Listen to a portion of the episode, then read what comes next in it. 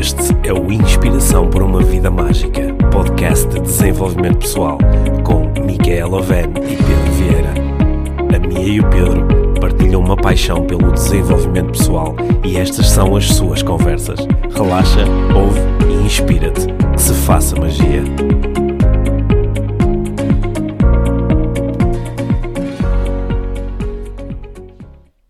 Olá e muito bem-vindo a mais um episódio de Inspiração para uma Vida Mágica. Hoje é dia de conversa IVM e esta semana trouxemos para aqui, através de uma fascinante conversa, o tema da astrologia. Independentemente das crenças que possas ter sobre este tema, acho que vais mesmo gostar de escutar a conversa entre o Pedro e o João Medeiros. O João é um conhecido astrólogo, autor dos livros Zodíaco de Portugal, A Carta e Ciclos de Portugal. Neste diálogo, o João Medeiros, que é economista, vegetariano e grande simpatizante do budismo, fala da forma como a astrologia chegou à sua vida e como a sua mente lógica e racional foi um aliado precioso no estudo meticuloso que ele fez desta arte. Durante a conversa vais entender o que é a astrologia psicológica, porque é que o horóscopo não faz assim tanto sentido e como, em vez de revelar destinos, a astrologia revela possibilidades. Num final verdadeiramente inspirador, o João vai falar um pouco dos desígnios de Portugal, ou não fosse ele um estudioso cuidadoso da carta astral do país. Podes seguir o trabalho do João Medeiros através de joaomadeiros.com e, como sempre, aproveita bem a conversa para te inspirares, para aprenderes e para refletires. E, claro, partilha também com quem achares que pode beneficiar deste e de outros episódios do podcast IVM. Olá, João. Bem-vindo ao, uh, ao podcast Inspiração para uma Vida Mágica. Nós já estávamos... Obrigado, Pedro. Obrigado pelo convite. É um prazer. É um, há, há, muito tempo que eu, que eu te queria conhecer e falar um bocadinho contigo, portanto vamos fazê-lo uh, ao vivo. E para... vice-versa, agora vamos a isso. É, esperamos que esta conversa possa ser produtiva e possa ajudar as pessoas que ouvem normalmente o nosso podcast e que são pessoas muito interessadas em desenvolvimento pessoal aqui a darem mais, mais uns passos na, na sua caminhada, está bem? Ótimo, ótimo. Olha, tu, é, tu, és, da, tu és da mesma, és de, és de 75, não é? De, Sou da fornada de 75, do verão quente de 75, uh, um, ano, um ano que é importante aqui na, em termos do, do, crescimento do país e das mudanças da Revolução, mas independentemente disso, pá, sou da geração dos 70 e, e partilho, no fundo, também dos temas geracionais da, da nossa geração, penso que também é a tua, não é? Portanto... É, eu sou de 75, portanto, se eu bem percebi, sou 4 ou 5 meses mais. mais ah, é? Que espetáculo, espetáculo. Eu sei que fizeste Erasmus na Suécia, não foi? Eu fiz Erasmus na Irlanda. Ai, na Irlanda. Tu, tu, é que fizeste na Suécia, não foi? Eu, é eu pensei que como tens uma mulher sueca que fosse lá que a conheceste. Yeah, não, eu conhecia de facto no Erasmus, mas na Irlanda. Sim. Ah, na Irlanda, ok. Olha, okay. Mas temos aqui eh, mais umas coisas em comum, é porque tu, apesar de, de, de teres conhecido, de teres tornado conhecido pelo teu trabalho com a astrologia, tu és economista. Eu sou economista de formação, eu formei na Universidade Nova, eh, é verdade. Portanto, uma universidade de. Tal como eu. Diz? Tal como ah, eu. também és da Nova, mas também de Economia. Eu sou economista da Faculdade de Economia do Porto. Ai, do Porto. Então, olha, já são dois ou três, três pontos em comum: 75, Economia, Desenvolvimento Pessoal e ter estado na Suécia. Neste caso, eu estive na Suécia, mas tu é que casaste com uma sueca. Exatamente, sim. olha, o que, o que é que isto quer dizer em termos astrológicos? Nós temos estas coisas olha, em comum. Olha, na astrologia nós temos um tema para quando há assim muitas coincidências ou muita convergência, um tema, temos uma designação que é sinastria, ou seja, quando há uma boa compatibilidade entre pessoas, quando há assim muitas, muitos pontos em comum, nós dizemos, a, a linguagem, digamos que astrológica é no sentido de haver uma boa sinastria. Ok. E, uh, ou seja, sinergia de astros, pronto. E, e, penso que neste caso teremos certamente, por todas essas razões e, mais, e, e ainda mais, certamente. Olha, uma, uma, das perguntas que me fazem muitas vezes quando me fazem entrevistas é, sabendo que eu estudei economia, pergunto, fazem a pergunta óbvia: como é que eu vim da economia, vou parar ao coaching? Portanto, eu, eu vou-te fazer a pergunta óbvia, não é? Como é que vindo da economia tu vais parar a astrologia? É, é uma ótima pergunta e, e, e de facto fazem-me algumas vezes. Um, e cuja, cuja resposta é esta. Pronto, eu quando vim do Erasmus, tal como tu, um, fiz, fiz em dois sítios, em França e na Suécia, para começar a trabalhar a economia. Eh, na altura, eh, pessoas que me, que, me, que me provocavam um pouco a dizer, nomeadamente uma amiga, a dizer: Ah, Fulano teve determinada reação porque é do signo carneiro. E eu disse, pronto, lá estás tu com essas coisas, mas como eu não gosto de criticar aquilo que não conheço, comecei a tentar ler um bocado mais livros sobre o assunto, para ter, para ter matéria no fundo para debate. Porque isto é muito fácil mandar bocas quando nós temos uma imagem muito superficial dos assuntos. Sim. Então eu tentei ter um pouco mais de, de, conteúdo para poder ter o que argumentar, porque não podes argumentar aquilo que não conheces. E um, ehm, em pouco tempo comecei por escolher, eu era da área, da área de estatística em economia, especializei-me em econometria, não sei se conheces o ramo, Sim. portanto era ali daqueles gajos assim muito nerds de, dos modelos estatísticos e, e, e, matemáticos, e comecei por ler um livro estatístico da astrologia, uhum. de, um, de um senhor francês, que explicava, e, e num estudo bastante bem feito, com milhares de celebridades, um, com registros de nascimento, portanto teve esse trabalho nos anos 70, que era uma coisa na altura muito difícil, porque não havia computadores, de, e, estabeleceu correlações estatisticamente estatisticamente verdadeiras uhum. de, de, posição nos, dos planetas à nascença, com hora de nascimento, estarem associadas a determinado tipo de vocações e de trabalhos. Então, um dos efeitos que ele, que ele ficou, uma das conclusões que, ele, que, ficaram mais conhecidas por ele, que era o Michel Gauquelin, era do efeito de Marte, em que, segundo ele, o efeito de Marte era mais comum pessoas nascidas com Marte em determinadas posições do horóscopo terem profissões, por exemplo, serem desportos, desportistas de competição, ou grandes campeões, ou militares. Coisa que ia no sentido do que dizia a tradição astrológica, que o planeta Marte tinha a ver com o combate e com a guerra. Então, hum, como aquilo para mim, também sou um homem da ciência, era impossível de comprovar o contrário, uhum. ou seja, que, que, era uma verdade. Tinha duas hipóteses, ou enfiava a cabeça na areia e isto assobiava depois para o lado, não é? Fez de conta que isto não, não implicava mudanças nas minhas crenças, ou então tentava ir mais fundo, tentava ir mais fundo e perceber mais verdade sobre o tema, uh, lendo outro tipo de livros, e foi o que eu fiz, portanto foi o que eu fiz, tentei investigar melhor a posição dos planetas tem a ver com a vocação da pessoa à nascença, como é que isto, o que é que isto implica?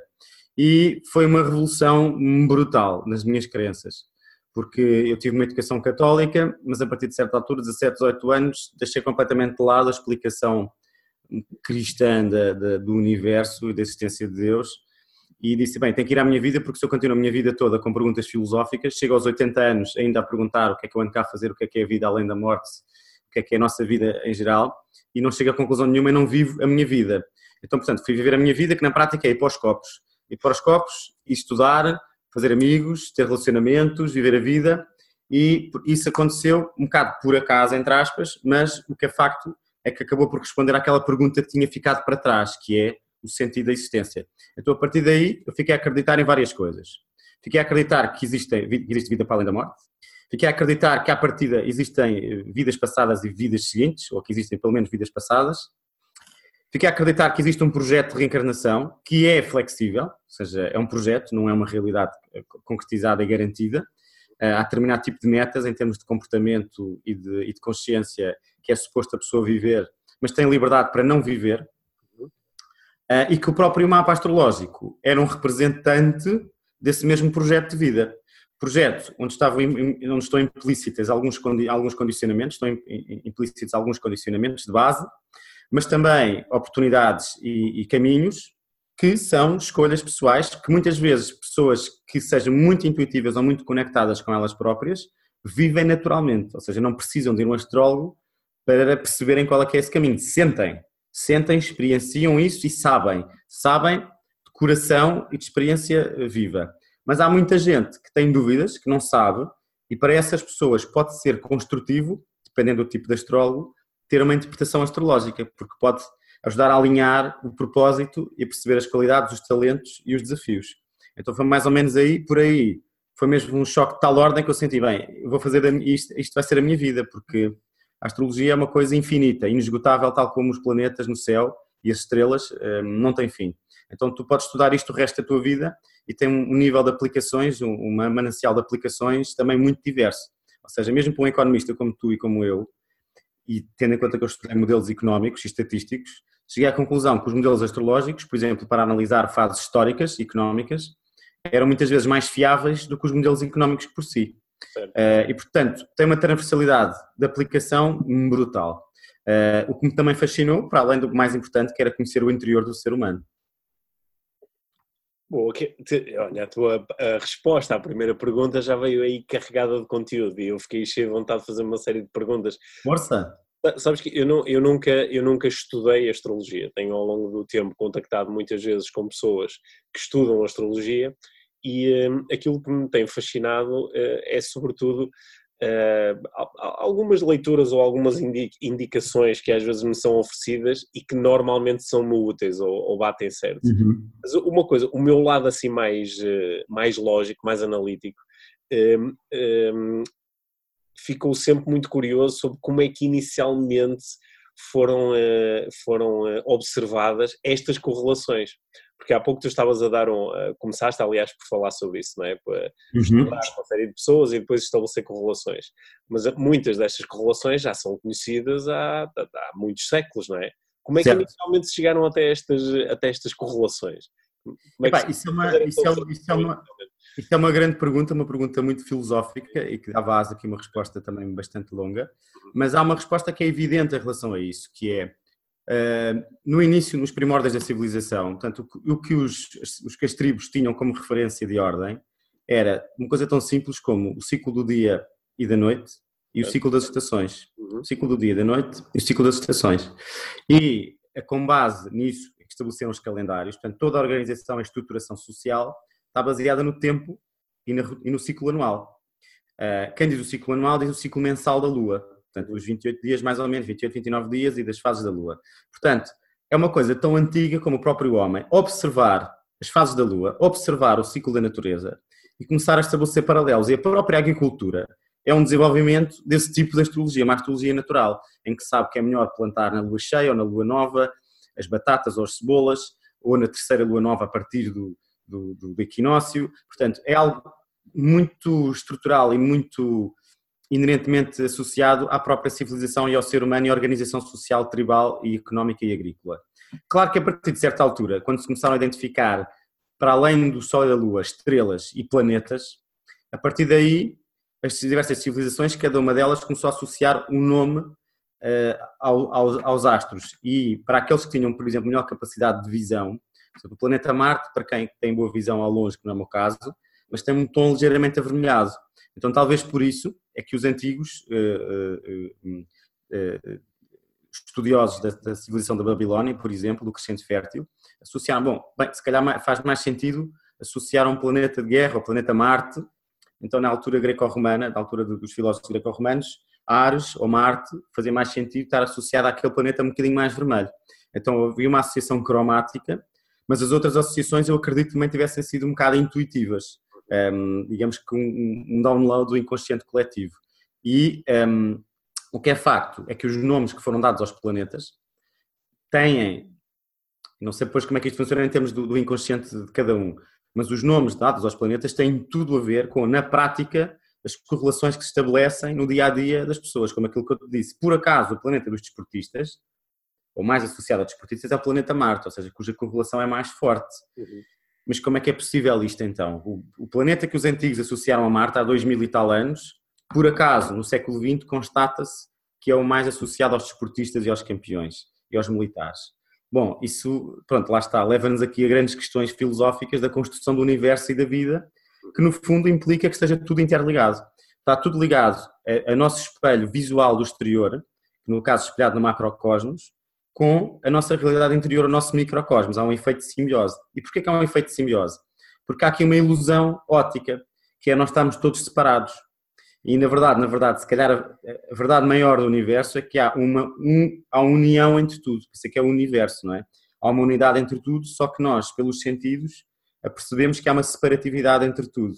Um, e de maneira que a astrologia também funciona pela existência, ou para quem acredita nisso, eu acredito no princípio da unidade e da ligação entre tudo e do espelho entre o macro e o micro.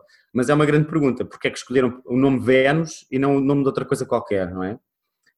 Um, porque já haveria uma ligação de inconsciente entre tudo, certamente. Sim, ok, bom. Eu, eu, eu gosto dessa ideia do, do, do, download do inconsciente coletivo, que esta informação já estaria de alguma forma disponível e em algum momento para, para alguém fez sentido aceder a esta informação.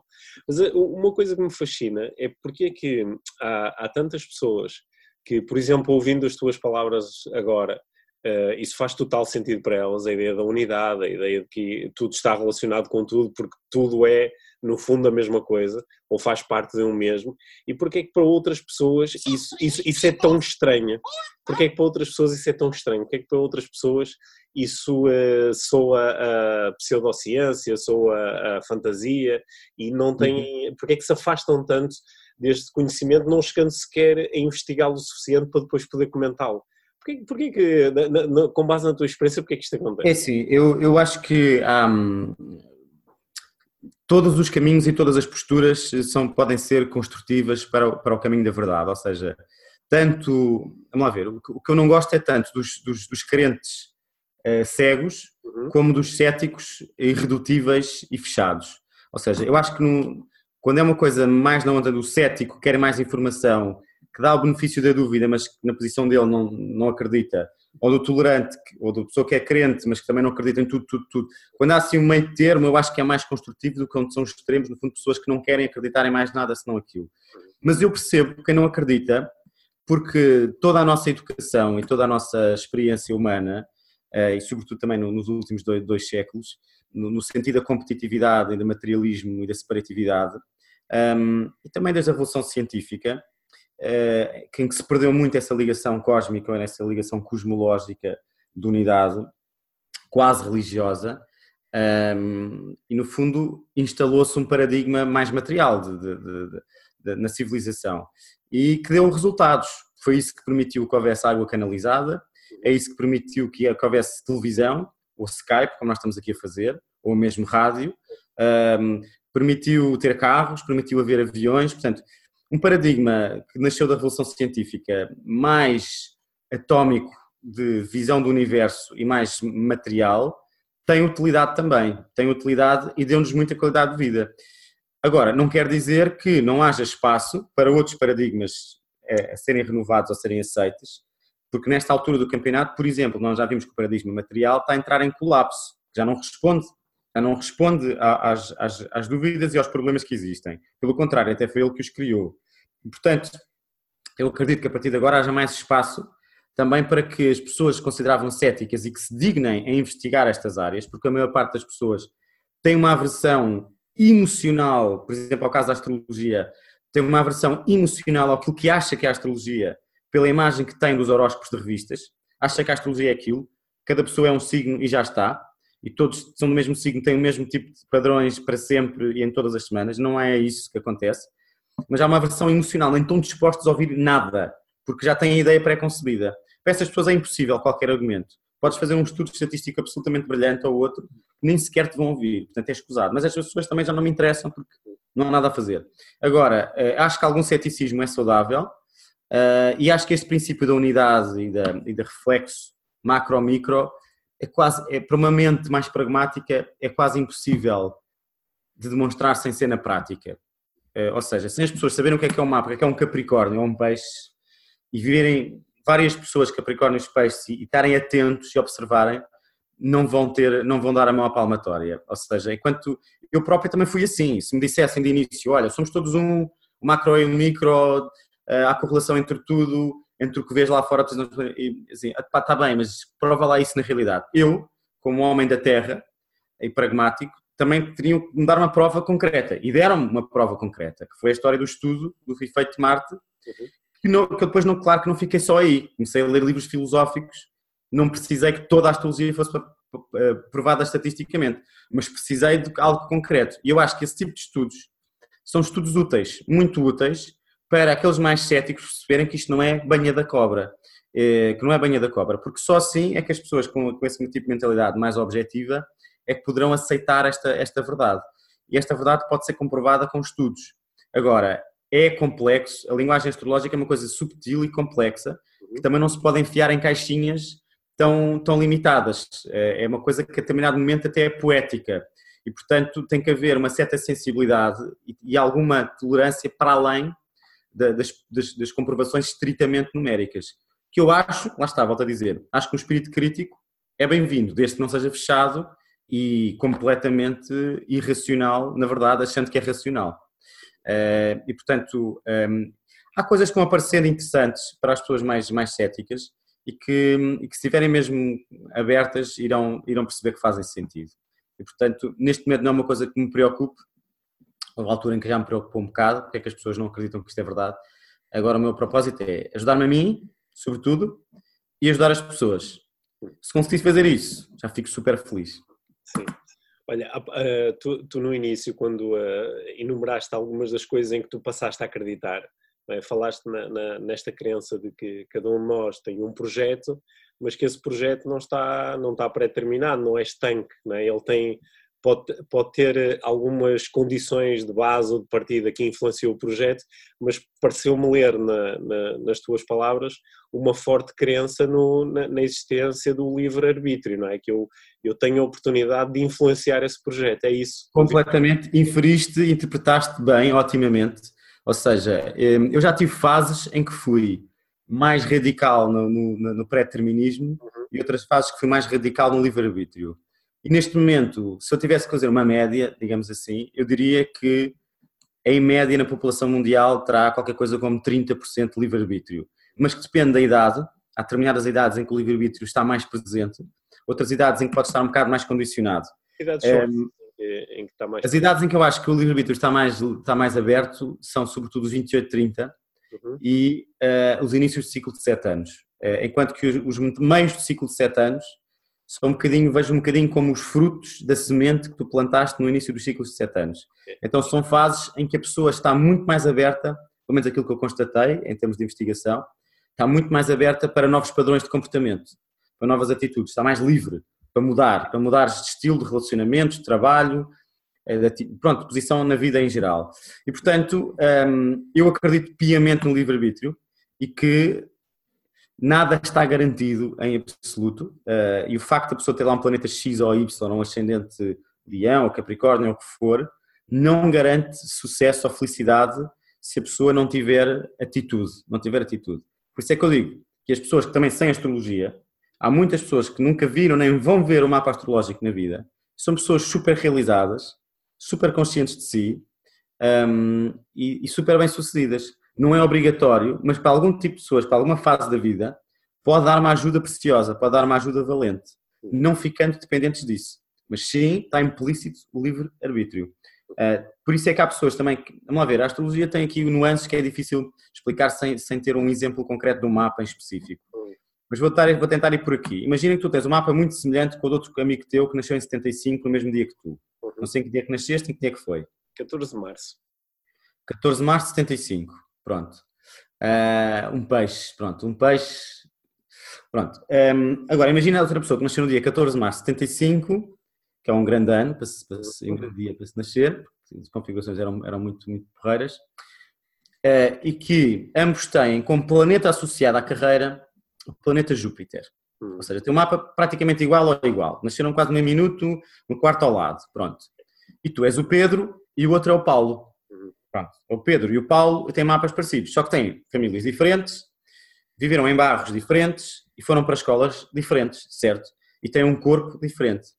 Então, como é que, como é, que é possível, que é uma pergunta que muitas pessoas fazem, como é que é possível as duas pessoas terem um mapa praticamente igual e o mesmo astro ligado à carreira?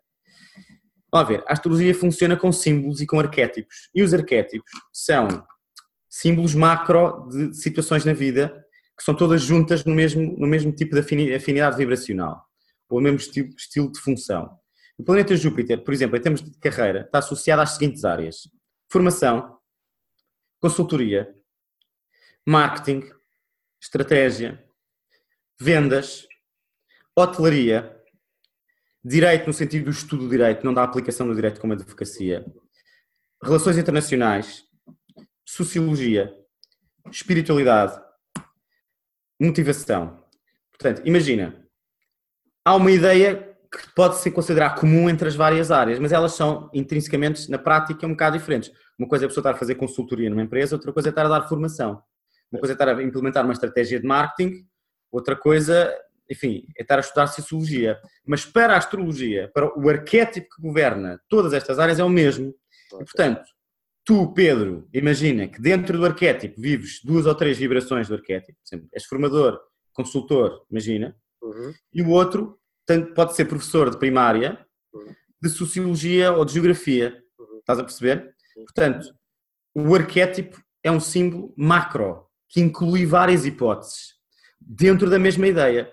Por exemplo, o planeta Marte que eu falei há pouco, que é o planeta dos desportistas, mas no mapa astrológico pode acontecer que o planeta Marte esteja associado a alguém que trabalha, imagina, em segurança, como segurança, numa discoteca, como pode estar associado a alguém que trabalha em medicina, porque Marte também é o planeta dos médicos. Porquê? Porque Marte é a faca, faz sangue e há risco de morte. Então Marte é muito o planeta dos cirurgiões e dos médicos.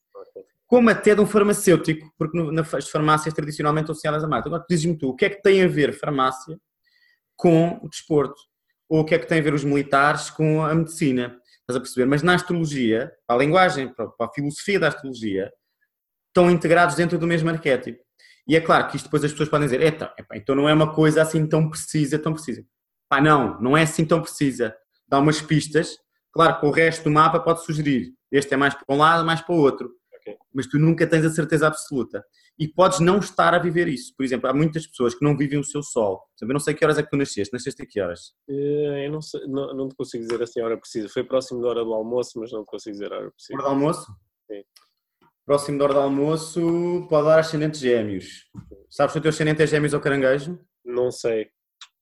Não sei, mas vou descobrir para dizer depois. Mas pronto, quem nasceu à hora do almoço normalmente tem o Sol. O Sol é um dos astros mais importantes no, no horóscopo.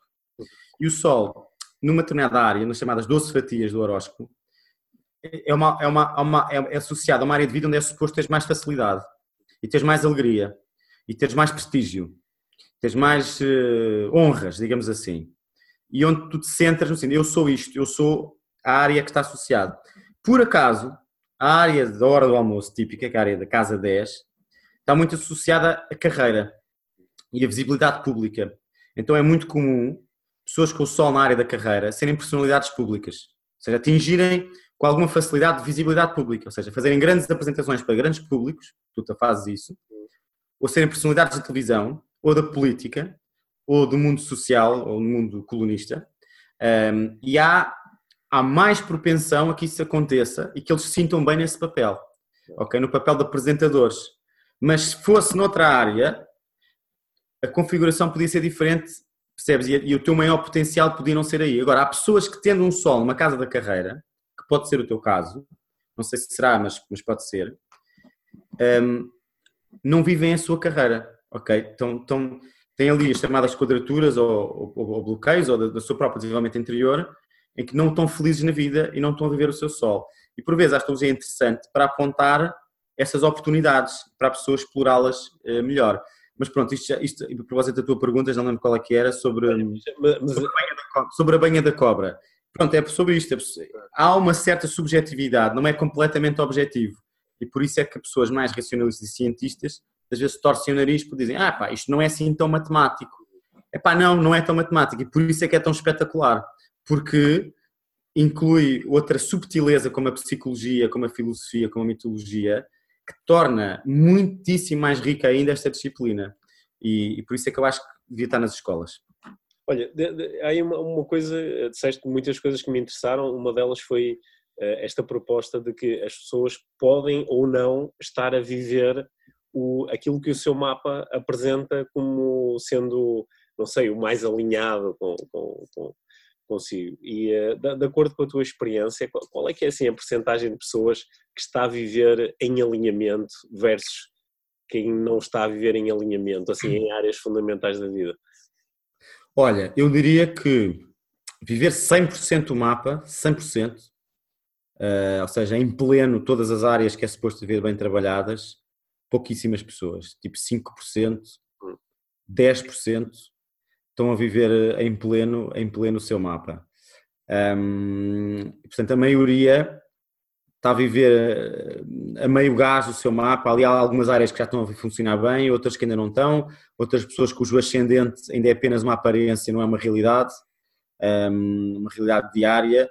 Portanto, é um trabalho de uma vida toda e, e há vários fatores que podem facilitar ou, ou, dificultar a vivência desse mesmo potencial, como representado no mapa. Eh, o próprio karma, o nível de consciência, que não está no mapa, não é possível saber o nível de consciência da pessoa com base no mapa, e, e portanto, isso pode dificultar a, a expressão melhor do próprio mapa. Um, mas o que é que é interessante é perceber isto. Se a pessoa é feliz, se a pessoa é muito feliz, então está a viver o seu mapa. Se a pessoa se sente muito feliz nas suas diversas áreas de vida, está a viver o seu mapa. Se não sente frustração em nenhuma área, se sente as coisas estão em grande fluidez, em grande paixão, em grande harmonia, em grande alegria, certamente estará a viver o seu mapa aquilo que o mapa representa. Mas se, pelo contrário, há áreas de muita frustração, ou de muito bloqueio, ou de muita insatisfação, então não está a viver o seu potencial máximo do mapa de certeza. Uhum. Foi, foi, foi interessante ouvir-te dizer isto, porque usando uma linguagem diferente, não é? A tua linguagem, neste caso, está-se a voltar muito para fora e para o, para, para o, alinhamento com os astros, usando uma linguagem diferente, não é? Eu, como coach, tendo a olhar mais para dentro e para o alinhamento com as crenças, os valores eh, internos, uhum. mas a, linguagem ainda assim é parecida porque uhum. também digo que observo que há as pessoas quando estão bem, estão felizes, estão equilibradas, elas no fundo estão alinhadas. Quando elas começam a falar sobre aquilo que está lá dentro, percebemos que há um alinhamento entre aquilo que está lá dentro e aquilo que as pessoas está estão cá fora. Né?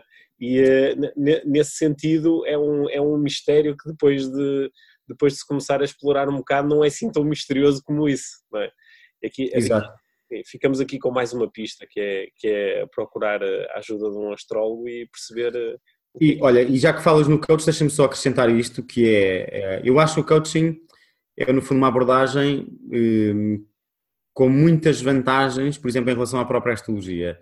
Porque a astrologia, eu também não vou ser, um, eu não vou ser, vou ser também crítico em relação à astrologia, perceber os pontos, normalmente os pontos também mais, mais negativos que a astrologia tem enquanto ferramenta de, de desenvolvimento pessoal ou de, ou de aconselhamento, é que é sempre preferível numa terapia ou numa busca, nessa busca interior, que as respostas sejam dadas pelo próprio, pela própria pessoa e não, e não pelo, pelo agente exterior, como tu sabes, porque pode haver uma tendência projetiva grande, ou seja, da pessoa que está a dar a opinião, estar a impingir-se nos seus próprios modelos e despejar-se e vomitar para cima da pessoa que no fundo está a tentar ter um espaço para se descobrir e para se ouvir. E nesse sentido, o coaching é uma abordagem que eu acho bastante respeitadora, o coaching puro, mais tradicional muito respeitadora do eu, não, não, tão, não com tanto ruído em termos de crenças, seja religiosas ou, ou metafísicas ou filosóficas, e sem tanta pressão ou projeção do próprio coach. E por isso também eu acho é que o coaching tem tido uma explosão tão grande em relação, por exemplo, à astrologia, porque é muito fácil na astrologia também as pessoas ficarem a desculpabilizar-se em vez de se motivarem e se responsabilizarem. Pois, eu tenho o Saturno na casa 7, por isso é que os meus relacionamentos não funcionam. Portanto, há muita gente que depois estanca, estanca porque tem uma materialização visual dos seus problemas, no caso um Saturno, e portanto desculpabiliza-se e diz, pois, eu sabia, havia ali qualquer coisa, agora eu sei, é um Saturno, portanto vai continuar assim a vida toda. Quando a ideia é exatamente oposta. É a pessoa perceber que aquele Saturno é exatamente a provação que fará eh, crescer muito para que aquela área se possa tornar a mais forte da sua vida. Portanto, isto só para te dizer que a astrologia e o coaching podem combinar e ter aqui um, um equilíbrio, porque duas, duas abordagens têm, têm vantagens e, têm, e podem ser muito úteis. Sendo que no caso da vantagem de um coach ter a astrologia como ferramenta auxiliar, é que tem logo uma, uma, um caminho, uma ligação direta ao, ao, sistema de valores do indivíduo e de crenças do indivíduo e não só, a todo o histórico biográfico e familiar. E, portanto, em termos de empatia, de rapport, nas primeiras sessões, pode ser de uma rapidez bastante grande, sem que o coach esteja outra vez a opinar. Mas pode, pode mais direcionar as suas perguntas de uma maneira mais aberta, mas mais eficaz. E, portanto, também por isso é que uma abordagem que integra as duas pode ser muito eficaz e muito útil. Sim. Eh, parece-me parece também, e conhecendo alguns coaches que estudaram eh, astrologia e vice-versa, acho que é um acho que é um casamento feliz aliás de uma forma geral eu acho que o coaching é uma bela eh, tecnologia de suporte a outras atividades e que pode ajudar muito.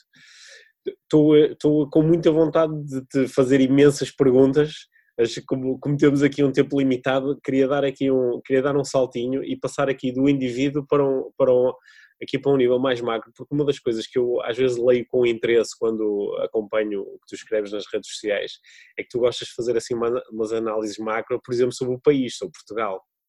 E Exato. Eu, sim, o, que é que nos podes dizer sobre Portugal que possa ser útil aqui para, para nós que te ouvimos? Ok, olha, esse é um dos meus temas de investigação prediletos, porque foi um dos temas que eu comecei a investigar no meu, no meu início do, do, do, estudo da astrologia. E, e, o ano passado publiquei um livro sobre isso, que é o Zodíaco de Portugal, em que, no fundo, é um estudo cíclico da história de Portugal, uh, em que se percebe que a história segue um ciclo matemático rigoroso de 256 anos. E, portanto, um, ehm, a cada início de ciclo, 256 anos, nós temos uma ruptura de dinastia e uma reafirmação de independência, de soberania, e no meio do ciclo temos sempre uma fase mais estável em termos económicos, mais próspera, mais abundante e de mais realização e, sucesso. Uh, ou seja, é um bocado a maré cheia quando chegamos à metade. E nós tivemos já, estamos no quarto ciclo, e só para teres uma ideia do que é que aconteceu nos outros três ciclos anteriores. No primeiro ciclo, essa metade, essa maré cheia, esse auge, correspondeu à chegada ao Algarve e à definição de fronteiras. E Lisboa passa a ser a capital, em que o país estava com alguma prosperidade até no reinado Dom Afonso III e depois de Dom Dinis. O segundo ciclo começou com Dom João I, ou seja, com a segunda dinastia, teve o auge, imagina tu, nos descobrimentos, ou seja, na chegada à Índia, chegada às rotas marítimas, Brasil, Extremo Oriente e, no fundo, a glória, entre aspas, do Império. E tivemos, como terceiro ciclo, que já é um ciclo de maturidade, portanto, um ciclo já mais frouxo, tivemos como na metade a reforma pombalina, que apesar de tudo e das perseguições, foi também uma fase de renovação industrial e de direitos, grande, nomeadamente até da abolição da escravatura e de outros, e de outros, e de outros eventos, e também de crescimento cultural. E, portanto, o que é que se passa? Passa-se nós começamos o quarto ciclo no início da República, uhum. entre 1896 e 1911, uh, sendo que a República oficialmente foi em 1910, mas aqui o, o, circuito que estamos a ver é entre 1996 e 1911, que foi quando o hino e a bandeira foram definitivamente uh, proclamados. E estamos a viver até 2024, 2039, esse quarto pico, ou esse quarto auge ok? Quarto auge esse, que já se está a sentir e já se está a ver, porque ninguém diria à partida que nós teríamos a expansão que tivemos nos últimos tempos.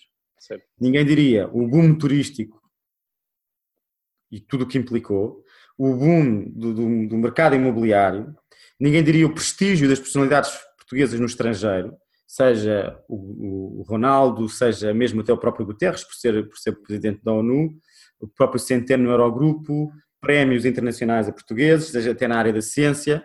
Ninguém diria. Diz? O Nobel da Literatura. Do Isso já foi um bocadinho antes, ainda não no pico-pico. Ainda não é no pico. Okay. Ainda não é no pico. Agora que estamos a chegar mesmo ao auge do pico e nos próximos anos. Ninguém diria a quantidade de estrangeiros famosos que querem viver em Portugal.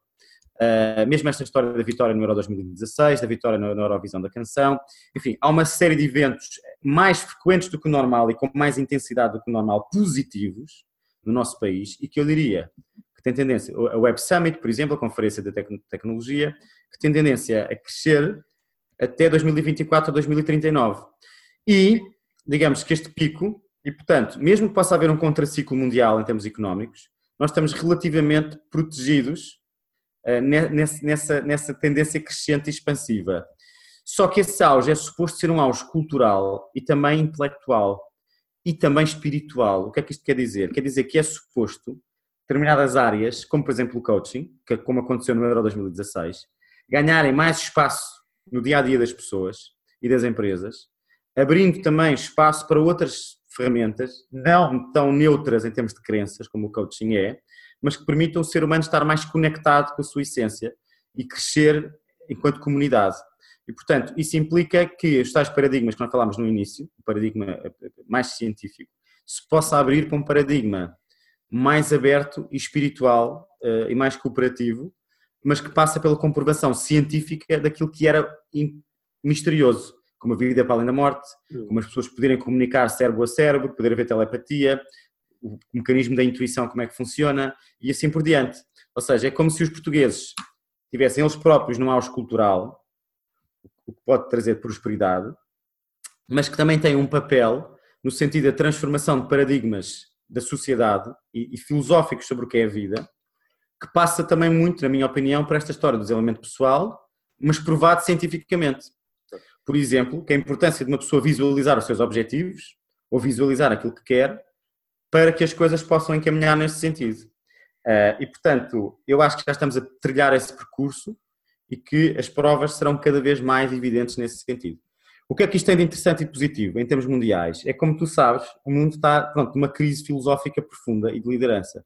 há um vazio de liderança, que ficou agora ainda mais evidente com a vinda do Trump. E, portanto, neste momento, apesar de tudo e de todos os problemas, é a Europa que ainda é um certo bastião de moralidade no meio do mundo. E, portanto, dentro da Europa, Portugal, pela sua miscelânea cultural e de, e de, e de mistura de culturas e de filosofias e tudo mais, por centro cosmopolita, tem condições, isso era o que já dizia Fernando Pessoa, para que haja uma convergência de crenças e de, e de, e de princípios e se chegar aqui a um entendimento e um consenso sobre a tal liderança intelectual e cultural de, do, do mundo e dos verdadeiros valores que devem ser valores de paz.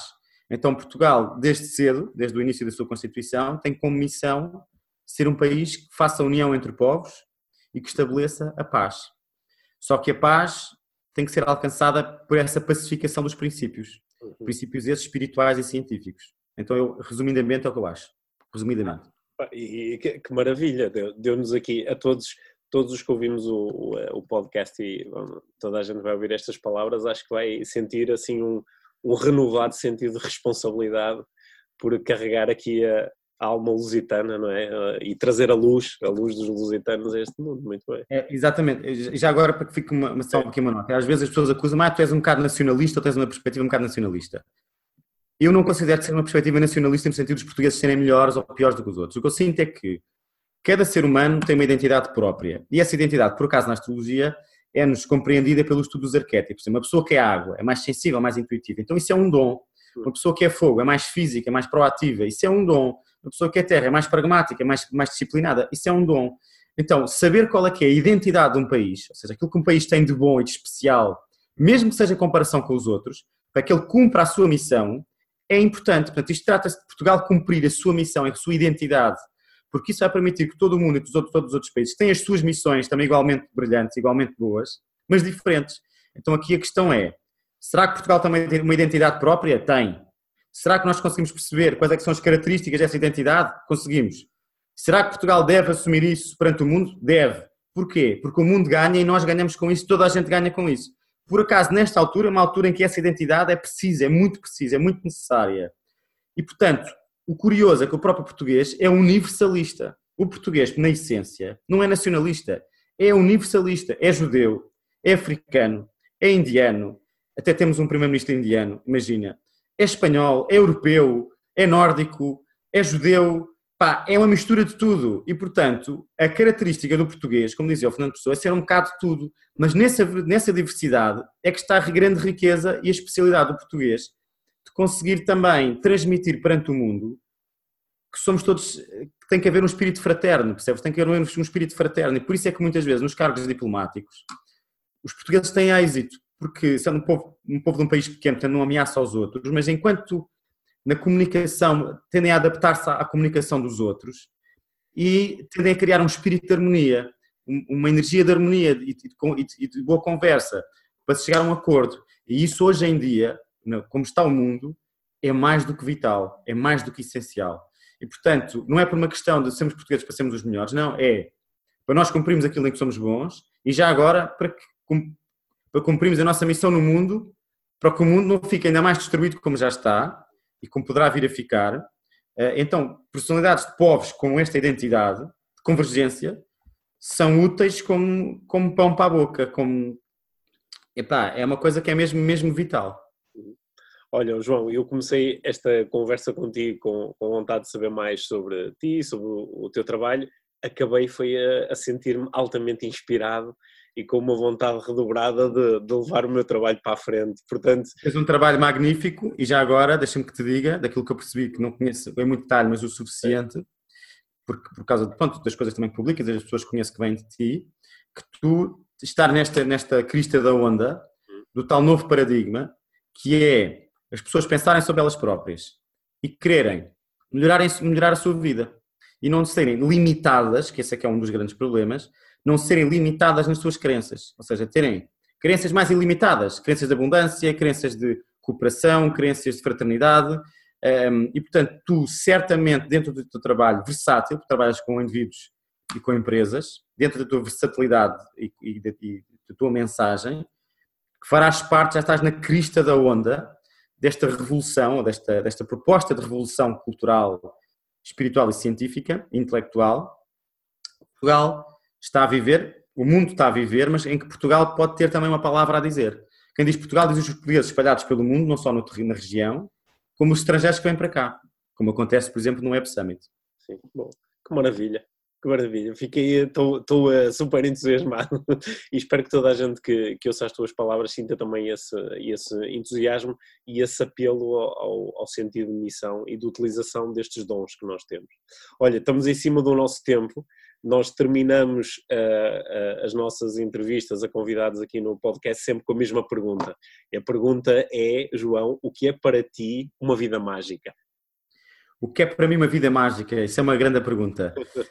Uma vida mágica é uma vida em que tu sorris para os outros, vives feliz, uh, consegues, nas pequenas adversidades, transformá-las em, em, alegrias e em, em, aprendizagens e transmitir e contagiar os outros também nessa filosofia de, de, de transmitir e espalhar amor, espalhar harmonia, espalhar amizade, fraternidade, alegria, música, celebração, festa, um, prazer, um, e, e, é isso para mim uma vida mágica. Hum, acho que gostamos todos da tua vida mágica. Olha, eh, muito obrigado. obrigado. Olha, Pedro, muito obrigado por esta oportunidade.